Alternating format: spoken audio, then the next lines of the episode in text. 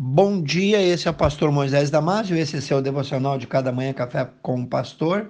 Hoje falando sobre o que todo marido jamais deve ignorar.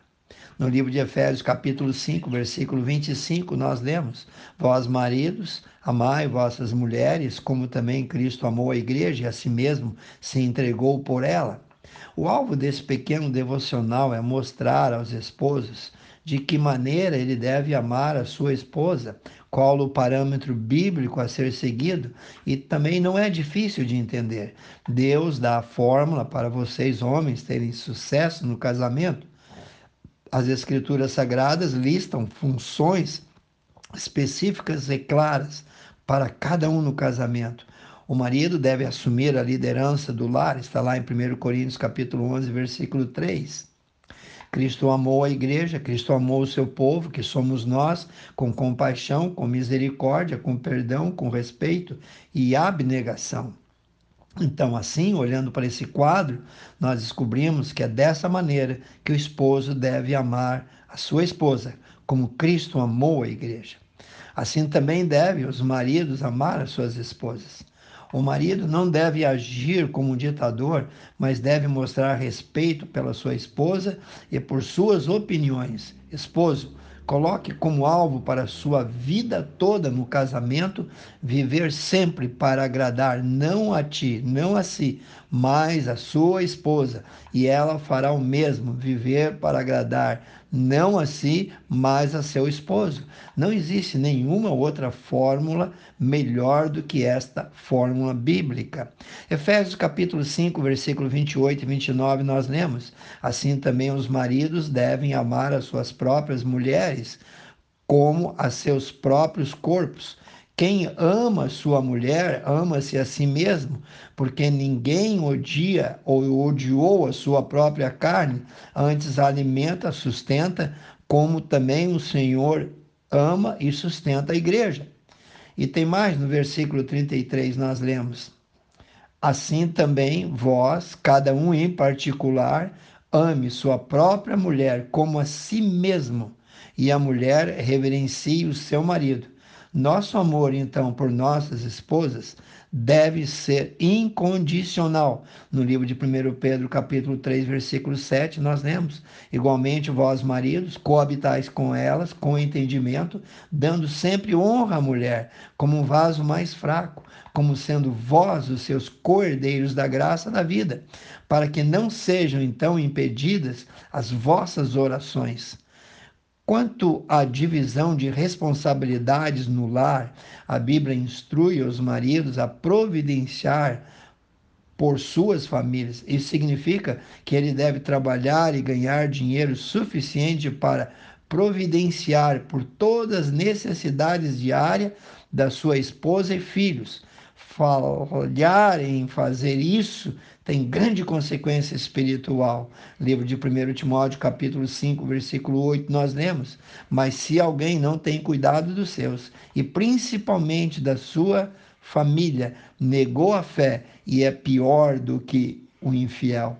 Um infiel é um incrédulo, um homem que não se esforça para providenciar para sua esposa, não pode se chamar de cristão.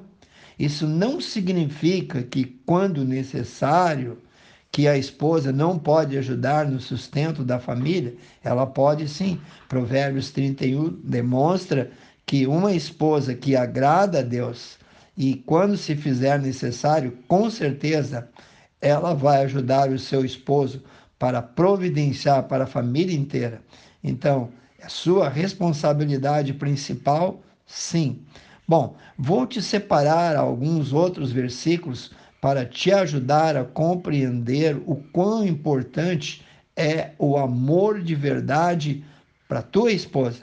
Livro de Colossenses, capítulo 3, versículo 19 diz: Maridos, amai as vossas mulheres e não vos irriteis contra elas. Em outras palavras, não as trateis com aspereza isso soa como algo que provavelmente o pai da noiva diria para o seu genro na hora ou no dia do casamento. Mas é claro, são palavras inspiradas por Deus. Aquele que ama suas filhas de maneira perfeita, ok? Então, Colossenses 3,19. Agora, no livro de Hebreus 13, 4 diz: Venerado, abençoado, bendito, sagrado seja entre todos o matrimônio e o leito sem mácula, sem traição, sem adultério.